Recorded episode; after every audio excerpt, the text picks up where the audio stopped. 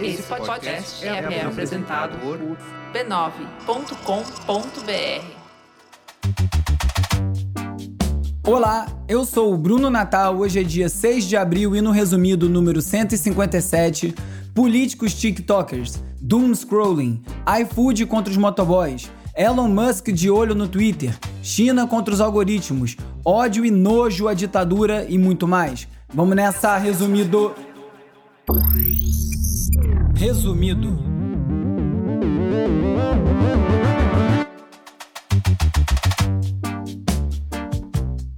Olá, resumista! Esse é o Resumido, um podcast sobre cultura digital e o impacto da tecnologia em todos os aspectos das nossas vidas. O Resumido é parte da Rede B9, tem o apoio do Instituto Vero e segue em primeiro lugar na Apple Podcast. Início do mês é hora de lembrar que quem puder colaborar, quem quiser colaborar, fazer parte do catarse.me barra resumido ou então também do dia do Pix, fazendo uma contribuição para brunonatal.resumido.cc ajuda a acertar as contas e o resumido seguir em frente. E também precisando da ajuda, colaboração de vocês para divulgar o resumido. Fica cada vez mais difícil divulgar nas redes sociais ou depender das plataformas, então queria ver um movimento essa semana Será que você consegue apresentar o resumido para mais uma pessoa? Será que a gente dobra a audiência de uma semana para outra? Semana que vem eu conto.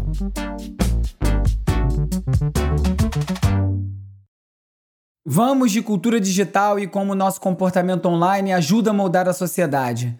Lembra do episódio 156 que eu falei sobre pessoas que têm explorado a Web3 só para especulação e atrás de lucro rápido? Um artigo da Mashable revelou que boa parte das doações de criptomoedas para ajudar a Ucrânia, que eu comentei no episódio 153, na realidade foram feitas com segundas intenções. Os doadores estavam, na realidade, atrás dos airdrops de NFT que foram prometidos para todos os doadores, não importa a quantia que fosse doada. Então, de olho em receber um NFT oficial da guerra, e essa frase aí por si só já é bem nojenta, muitas pessoas doaram frações de centavo para receber uma das cópias limitadas desse NFT e depois revender no mercado secundário e lucrar.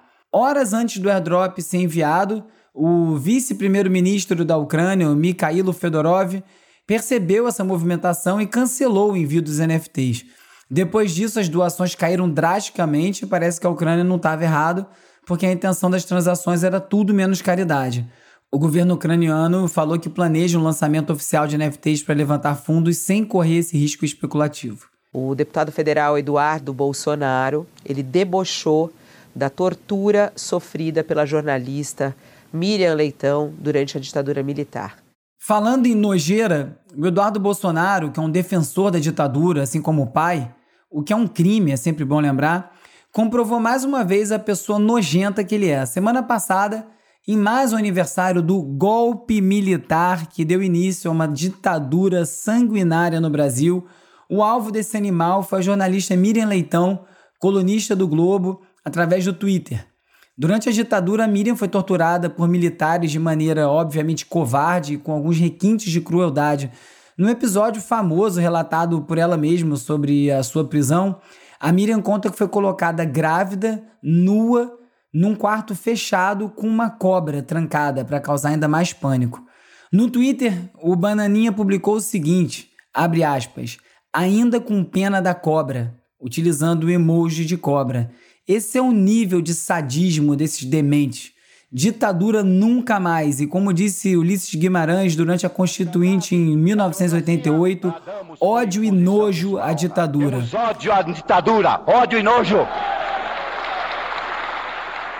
É por essas e outras que moderação e responsabilização por conteúdo publicado em redes sociais é tão importante. Ninguém pode falar um absurdo desse como exaltar uma ditadura que, eu repito, é crime previsto no Código Penal e ficar por isso mesmo. Aliás, em relação a mais esse ataque sofrido por uma mulher online, uma pesquisa feita pelo Instituto Vero, pela revista Asmina, pelo Internet Lab, pelo Volt Data Lab e o Inct.dd e DFR Lab mostra que as mulheres recebem mais que o dobro de ofensas no Twitter do que os homens. Absorve essa aí. Agora, só dizer para você que o MTST está muito bem, obrigado, fazendo muita luta, muita mobilização, teve luta na Falando do Bananinha, Vocês sabem que esse apelido Bananinha é porque o meu ex-namorada revelou que ele tem um pau pequeno, né? O que explica bastante coisa sobre essa obsessão por uma suposta masculinidade. Enfim, voltando ao assunto. Com a eleição se aproximando, o fenômeno da tiktokização dos candidatos está braba de aturar. Até o Guilherme Boulos, que fez uma campanha digital fantástica para a Prefeitura de São Paulo em 2020, começou a errar a mão. No Twitter, o Boulos fez um react de uma fala em vídeo do Eduardo Bolsonaro rebatendo os pontos. Igual um youtuber. O Ciro Gomes, que agora deu para fazer live em cadeira de gamer com luzes coloridas no fundo, repostou o vídeo e afirmou que não ia cobrar direitos autorais do Boulos pelo uso do formato React, nem pelo desafio público ao debate, como se o Boulos estivesse copiando uma ideia dele. E esse é o debate que a gente tem sobre o Brasil. Quem é o copião do YouTube?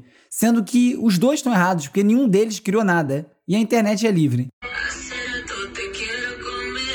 Viu aí, né, galera? Anitta já é top 1 do mundo. Agora, Na mesma pegada, o deputado Randolfo Rodrigues, que teve uma brava atuação na CPI da pandemia, publicou no Twitter um vídeo elogiando a conquista da Anitta após ela chegar ao top 1 global do Spotify, balançando os ombrinhos, fazendo uma dancinha, desejando hexa na Copa e convocando os jovens de 16 a 18 anos para tirar o título de eleitor. E aí, bora descer pro play? Hey, this is Naveen. I am one of the co founders of Yat Labs. The goal of this video is to tell you a little bit about Yat. Esses dias eu descobri um serviço naquele esquema que eu mais gosto, daqueles que você tem que ficar um tempão fuçando, lendo, até conseguir entender o que é e para que serve, porque se propõe a resolver questões que ainda nem existem direito. Minha última descoberta desse naipe foram os NFTs, que me consumiram algumas semanas pesquisando para entender do que se tratava, e eu sigo pesquisando, porque a cada semana as possibilidades se expandem. O IAT, YAT não vai tão longe, mas eu gostei muito porque aborda dois pontos que eu sempre penso e sempre pensei muito a respeito. Você já se pegou pensando por que, que a gente precisa decorar diversos códigos para se comunicar? Uma sequência de números para falar com alguém no telefone, uma palavra e alguns protocolos para conseguir abrir um site sem falar na quantidade de dados que precisa para fazer uma transferência bancária ou até mesmo o código hash para enviar ou receber criptomoedas. Se a gente tem nome e sobrenome, por que isso aí não serve para essas coisas todas? O IAT, como eu disse, não vai tão longe, mas simplifica um pouco. Você pode comprar uma sequência única de emojis e utilizar como a sua identificação online e futuramente também em múltiplos aplicativos. Em vez de você dar o seu endereço de e-mail, o número da sua MetaMask ou o endereço do seu site, você simplesmente utiliza, sei lá, três emojis como seu nome digital para tudo isso. E claro que essas sequências também podem ser mintadas em formato NFT e vendidas por preços de acordo com a sua raridade. Eu comprei uma sequência para chamar de minha, ficou lindona, super rara de acordo com o site, mas depois eu me dei conta que faz referência a um time que, ó, eu adoro. Eu lembrei muito foi do Felipe Araújo, que faz o design aqui do Instagram do Resumido, que adora responder mensagens com emojis, sequências de emoji meio bizonhas, que sempre tem algum significado escondido, uma brincadeira que ele faz desde sempre aí, Felipe. Parece que tu estava certo. Outra ferramenta da IAT é o que eles chamam de gems, G-E-M-S, gemas, e eu não entendi muito bem para que serve, mas eu até consegui mintar uma das 300 primeiras, basicamente porque eu estava online na hora certa e vi um post do Cosomo de Medici, que é um Twitter influenciador de NFT. E as gemas vão servir então para testar o quão cedo você chegou em alguma comunidade na internet. Quando eu atualizava meu blog regularmente, às vezes eu me pegava pensando que quando eu postava, por exemplo, um clipe de uma banda, quantas visualizações aquele vídeo tinha quando eu cheguei nele, quando eu postei ele no meu blog. Às vezes, nos comentários de clipe no YouTube de artistas bem famosos, os fãs ficam lá se gabando justamente dizendo quantos views o clipe tinha quando ele comentou. Na época do Fotolog também tinha um lance de comentar primeiro, quando você era a primeira pessoa a comentar um post. As tais gemas fazem exatamente isso e atestam quem passou por onde e quando. Pensando bem, também é uma baita forma de traquear as pessoas online, mas deve ter mais aplicações para isso que eu nem consigo imaginar agora. E outro aplicativo que está ganhando muita atenção é o Be Real, que foi criado na França e é mais um anti-Instagram. O Be Real funciona assim: num determinado momento do dia, todos os usuários recebem um SMS e tem uma janela de dois minutos para fazer um post usando a câmera frontal ou a de trás do telefone. Não pode acessar o álbum de fotos. E aí você posta e só quem posta pode ver as fotos dos outros e depois de 24 horas todas as fotos somem. A ideia é ser uma rede mais realista e não tão maquiada quanto o Instagram. Fiquei curioso para testar porque parece que as redes sociais estão migrando para esse formato. As pessoas estão começando a querer esse tipo de interação mais fugaz. Bom sinal.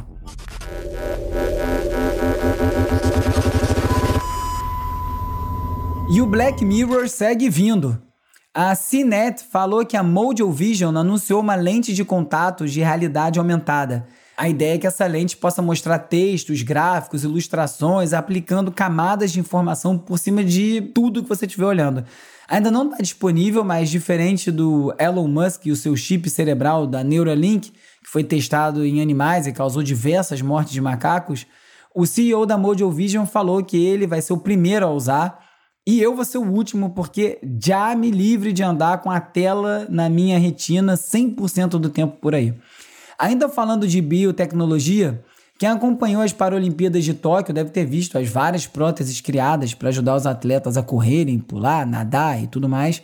A Quartz fez um podcast falando sobre a origem das próteses e falando que hoje em dia até os nossos celulares podem ser vistos como próteses, de certa forma, já que eles são extensões de nós mesmos e aumentam a nossa capacidade mental.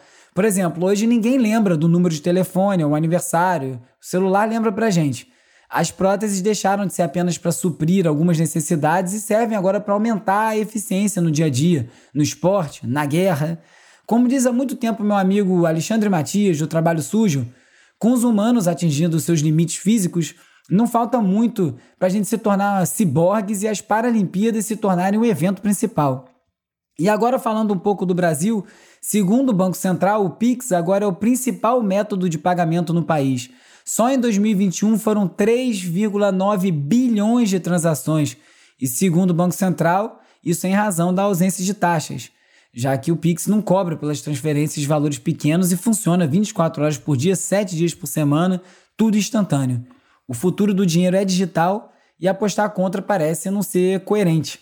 A newsletter New World Same Humans escreveu justamente sobre como as tecnologias vêm moldando a nossa vivência, e como eu sempre falo aqui.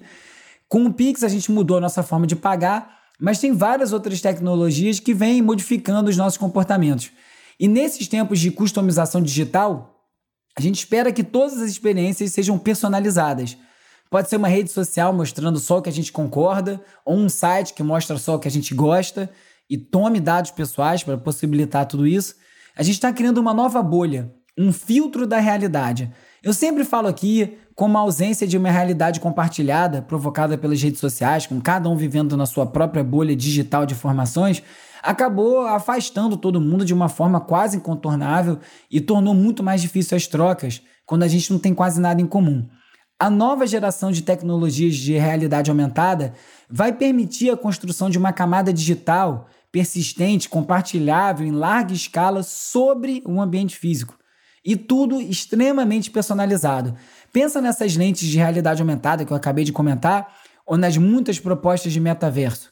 A próxima bolha de filtro não vai ser de conteúdo ou de notícias, mas vai ser de espaços físicos, com cada um vendo uma coisa, mesmo estando no mesmo lugar. Se antes a questão do consumismo era todo mundo consumindo os mesmos produtos, agora o problema vai ser justamente a personalização de tudo, que vai empurrando a gente cada vez mais fundo nesses buracos de minhoca e nos afastando mais e mais. É assustador pensar nisso tudo, mas se a gente começar a refletir sobre isso agora, logo, a gente tem uma chance maior de construir algo melhor, porque essa transformação virá. De certa forma, já tem alguns movimentos nessa direção. Esse podcast aqui, por exemplo, e você escutando e pensando sobre essas questões toda semana também é parte disso. Não é por acaso que estão surgindo várias iniciativas para tentar frear a dependência, o vício em consumo digital que a gente já está vivendo. De salas de áudio no Twitter Spaces que são feitas para ficar apenas em silêncio ou ouvindo sons da natureza, aos muitos vídeos no YouTube também com a tela preta para ajudar apenas a relaxar, esquecer um pouco digital esses chamados locais digitais de descanso servem como uma espécie de resistência. Tem uma conta no Twitter que eu adoro chamada Doom Scrolling, que é como se chama o hábito de ficar scrollando sem parar, muito depois de a gente já ter feito tudo que a gente tinha para fazer online. E de tempos em tempos aparece um tweet deles e te pergunta: você tá doom scrolling? como um lembrete para você sair do Twitter e funciona. Eu leio isso e me dou conta e acho que já passei da conta. Só que o mais curioso dessas iniciativas todas é que todas elas acontecem no ambiente digital. Então, no final das contas, a gente está literalmente mais tempo conectado. Bom, online ao menos, né? Já que conexão real entre nós fica gradativamente mais difícil. E agora é hora de falar sobre como as Big Tech moldam o nosso comportamento. Uma reportagem da agência pública revela como o iFood contratou uma agência de publicidade para criar campanhas online para esvaziar a narrativa das greves dos entregadores de aplicativos, o famoso break do Zap. A técnica, que é chamada de plano B, é muito utilizada na propaganda política e é mesmo usada pelo gabinete do ódio do Bolsonaro, pelo Trump. O objetivo é você criar um leve rumor nas redes sociais sobre um determinado assunto para tirar o foco do que as pessoas estão de fato reivindicando ou debatendo. No caso dos entregadores de iFood, eles estavam reivindicando melhor remuneração pelas entregas, e a estratégia criada pela agência contratada pelo iFood foi criar páginas e perfis falsos em várias redes sociais para simular um movimento anti-protesto dos motoboys e a favor do iFood, falando que esses aplicativos salvaram eles do desemprego e utilizando até a vacinação como forma de desvirtuar o debate. E o pior é que funcionou. A reportagem conseguiu vários vídeos das reuniões da agência e é de chorar de raiva a frieza com que eles tratam um assunto urgente como a precarização do trabalho. Nesse tema, uma pequena vitória foi conquistada com a formação do primeiro sindicato de trabalhadores dos centros de distribuição da Amazon nos Estados Unidos, o de Nova Jersey, perto de Nova York. A Amazon tentou de tudo para impedir a sindicalização dos seus funcionários, mas agora que o primeiro saiu, deve ser um efeito em cascata. E prova disso é que a Amazon bloqueou palavras e termos como sindicato, aumento, pausa para o banheiro e outras referências às demandas dos trabalhadores nas ferramentas de comunicação interna da Amazon, na tentativa de censurar e dificultar a mobilização. Aqui no Rio, a prefeitura acaba de lançar o Valeu Delivery, um aplicativo de entregas tipo iFood, só que com a proposta que os trabalhadores ganhem mais por entrega e com taxas menores para os comerciantes, que também é uma grande reclamação. E não é só o iFood e o Rappi que estão enfrentando competição governamental. O Uber já tem concorrente da prefeitura faz tempo através do app Táxi Rio. Aliás, se você quer um motorista que sabe dirigir e conhece o nome das ruas, sem você ter que ficar explicando cada curva, eu recomendo muito. Eu não uso Uber há mais de três anos. Como o nome já diz, o Táxi Rio é feito para conectar passageiros e taxistas, não tem preço dinâmico e o motorista escolhe quanto desconto quer dar e o passageiro quanto ele quer receber e o app faz esse encontro. O número de viagens de táxi quase que duplicou desde o lançamento e a Rest of Road fez uma reportagem muito boa sobre essa reviravolta inesperada no mercado. Quem acompanha o Twitter já deve ter visto o bilionário dono da Tesla, Elon Musk, falar sobre criar uma nova rede social algumas vezes. Eis que essa semana surgiu a notícia que o Elon, que costuma reclamar para os seus 80 milhões de seguidores que não tem liberdade de expressão no Twitter, comprou 3 bilhões de dólares em ações do Twitter e agora controla 9,2% da empresa. É quase quatro vezes mais do que possui o fundador, Jack Dorsey. As ações do Twitter dispararam de imediato, subiram 26%. O caminho apontado por muitos especialistas como a solução para os problemas de desinformação e polarização das redes sociais algorítmicas seria uma rede descentralizada, sem coleta de dados ou anúncios. Difícil acreditar que seja esse aí o futuro que o Elon Musk enxergue para o Twitter, sem falar que o contraponto desse formato descentralizado seriam os inúmeros problemas de moderação de conteúdo. Então é uma tarefa difícil de resolver. Na China, o Xi Jinping tem uma solução agressiva para o que ele chama de tendências não saudáveis e que causam desordem propagadas pelas redes sociais. Foi aprovada uma lei que desativa o sistema de recomendações como forma de trazer mais bem-estar para o ambiente digital, ou seja, desliga os algoritmos. Além disso, a lei também penaliza a desinformação e a atuação de contas falsas e bots em discussões online. De repente, se misturar essas visões de descentralização com essa da China, pode dar certo. Falando em desinformação, essa semana deve ser votada a tão debatida PL das fake news. Eu vou acompanhar semana que vem e falo mais sobre isso. E as denúncias contra as práticas da Meta estão voltando com tudo. O Washington Post publicou uma matéria que revela que o Facebook pagou uma empresa para difamar o TikTok. Tipo que a reportagem diz que o iFood fez com as greves dos motoboys. Segundo documentos internos que foram vazados, funcionários da Targeted Victory fizeram campanha nacional e lobby para retardar o crescimento do TikTok no país com um monte de notícia falsa. O pessoal anda jogando sujo. A BBC também falou de um relatório divulgado pela Global Witness mostrando que o Facebook amplificou as dúvidas de céticos sobre as mudanças climáticas, levando eles para grupos extremos de desinformação e conspiração. Segundo os pesquisadores, o Facebook não é um espaço neutro onde existe esse tipo de desinformação. Na verdade, o Facebook coloca ativamente esse tipo de conteúdo na frente dos usuários, contrariando o que ele diz que faz para combater a desinformação climática. Para mitigar esse tipo de problema, o Google anunciou que vai marcar com um selo de altamente citado os links exibidos nos resultados das buscas para ajudar o usuário a encontrar a fonte de uma história. Qual é o link mais citado a respeito daquilo? O Google também está criando um projeto de aprendizagem de máquina com objetivos de detectar pessoas que estão em crise e precisam de ajuda, como o caso de quem está sofrendo abuso doméstico ou agressão. O objetivo é entender como essas pessoas pesquisam e, a partir disso, mostrar uma caixa de mensagens informando que tem ajuda disponível, indicando números de telefones, sites de instituições que ajudam a saúde mental.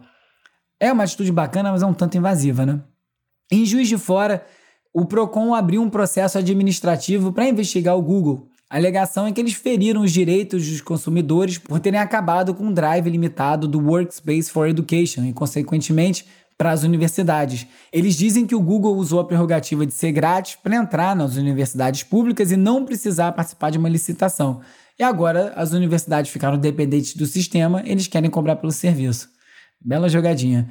Como eu falei no episódio 153, na Rússia, o metrô usa o sistema de pagamento da Apple Pay e Google Play para liberar as roletas, só que com os bloqueios desses sistemas no país pelas próprias empresas, houve um caos na mobilidade local.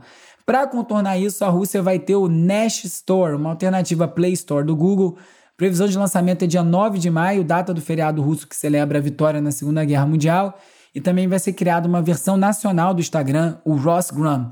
E a Splinternet, que são as internet fragmentadas, cada vez mais focadas no próprio país, seja a China, seja a Rússia, vão ganhando espaço. Depois da invasão à Ucrânia, a Nokia afirmou que vai interromper a venda para a Rússia. O problema é que a empresa é responsável pela rede de vigilância do Serviço de Inteligência de Moscou e, ao sair do país, vai deixar os equipamentos e softwares para o governo. Essa mesma tecnologia é usada pelo Putin para silenciar vozes anti-guerra dentro do país. Isso aí abre a discussão sobre até que ponto as empresas podem vender tecnologias avançadas para países com políticas autoritárias. No New York Times, o Tom Malinowski, do Partido Democrata de Nova Jersey, diz que as tecnologias de vigilância deveriam ter o mesmo tratamento de tecnologias de mísseis e drones e serem muito restritas. Na Europa, o Digital Markets Act vem causando controvérsia o objetivo da lei é dar maior concorrência e abrir o mercado para que serviços de empresas menores consigam competir com as Big Tech.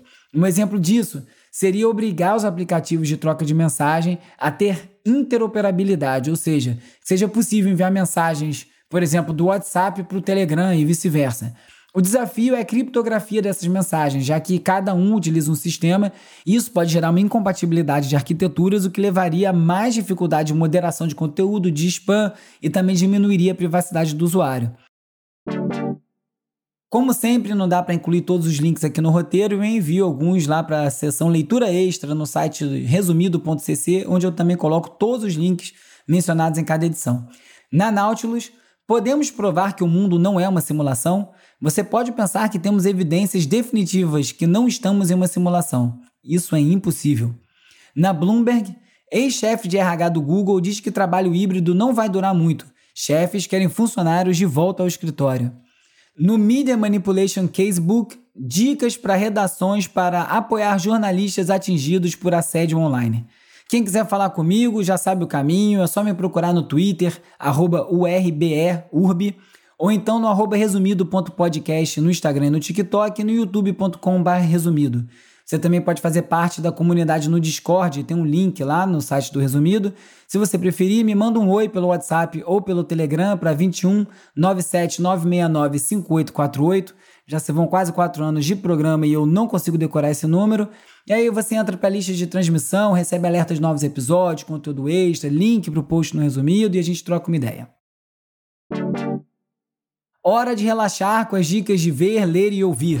When I think of somebody who's a criminal mastermind, who's devious, calculating, cunning. O documentário Não Confie em Ninguém, A Caça ao Rei da Criptomoeda, da Netflix, conta a história do que pode ter sido um dos maiores golpes da era das criptomoedas. No episódio 115, a dica que eu dei foi o podcast Exit Scam, que conta a história desse mesmo golpe que foi dado pela corretora canadense Quadriga, em que pairam aí várias suspeitas de que o dono tenha forjado a própria morte para se picar com a grana. I don't care who you are. If you're a human being with two eyes and a heart, this game, this industry makes you feel good. Se as coisas não andam muito bem pro Lakers na atual temporada da NBA, pelo menos na ficção as coisas estão bem encaminhadas, com a estreia de uma série inspirada no time, Lakers Hora de Vencer, contando a história do surgimento do super time dos anos 80 com Magic Johnson, Karim Abdul-Jabbar, todo o glamour que eles trouxeram para a liga. A série tem o excelente ator John C. Reilly no papel de Jerry Buss, o empresário que comprou o time e o levou para o topo da liga. Tem sido bastante elogiado e está disponível lá na HBO Max, que eu acho que vai sendo aí o único serviço de streaming que entrega conteúdo bom, né? Porque o resto tá duro.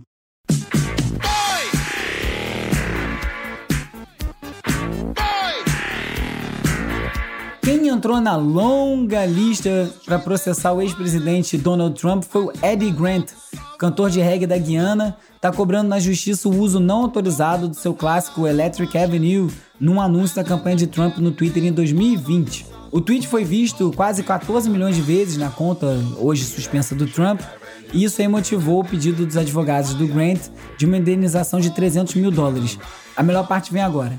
Como os advogados do Trump ainda não conseguiram oferecer justificativas corretas para o ato irregular, é possível que esse caso seja levado aos tribunais já em junho, antes de várias outras acusações muito mais poderosas, como a da Procuradora-Geral de Nova York, que processa o mafioso, quer dizer, o republicano, por enganar bancos e autoridades fiscais.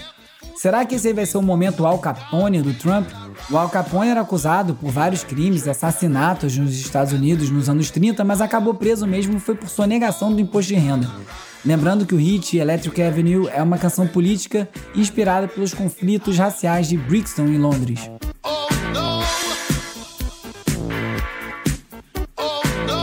Nesse episódio você ficou sabendo que estamos próximos de viver em bolhas de realidade, que a precarização do trabalho encontra mais resistência, que o futuro é ciborgue, que o Elon Musk quer controlar o Twitter, que a China quer banir os algoritmos e que ditadura só merece o nosso ódio e nojo.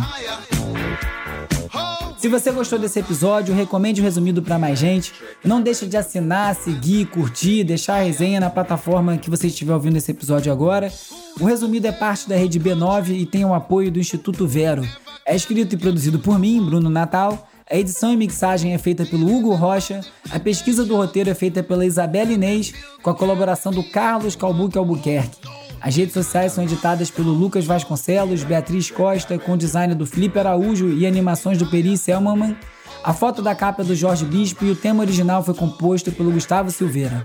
Eu sou Bruno Natal, obrigado pela audiência e semana que vem tem mais resumido.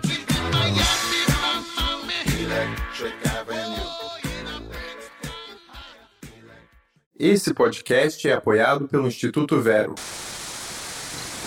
Resumido. resumido.